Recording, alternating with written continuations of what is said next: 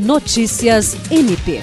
O Procurador-Geral de Justiça do Ministério Público do Estado do Acre, Danilo Lovisaro do Nascimento, foi nomeado na noite desta segunda-feira, 20 de novembro, pelo governador Gladson Cameli para recondução ao cargo no biênio 2024-2026.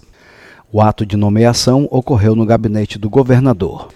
Danilo Lovisaro conquistou a aprovação da maioria dos procuradores e promotores de justiça do MPAC, que participaram durante todo o dia da eleição para escolha do chefe da instituição.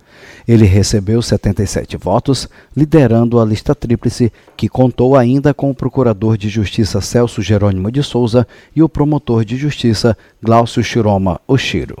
Danilo Lovisaro declarou que a nomeação reflete plenamente a vontade dos membros do Ministério Público e ressaltou que os outros dois candidatos da lista tríplice também fazem parte da atual gestão, evidenciando a aprovação do trabalho que vem sendo realizado.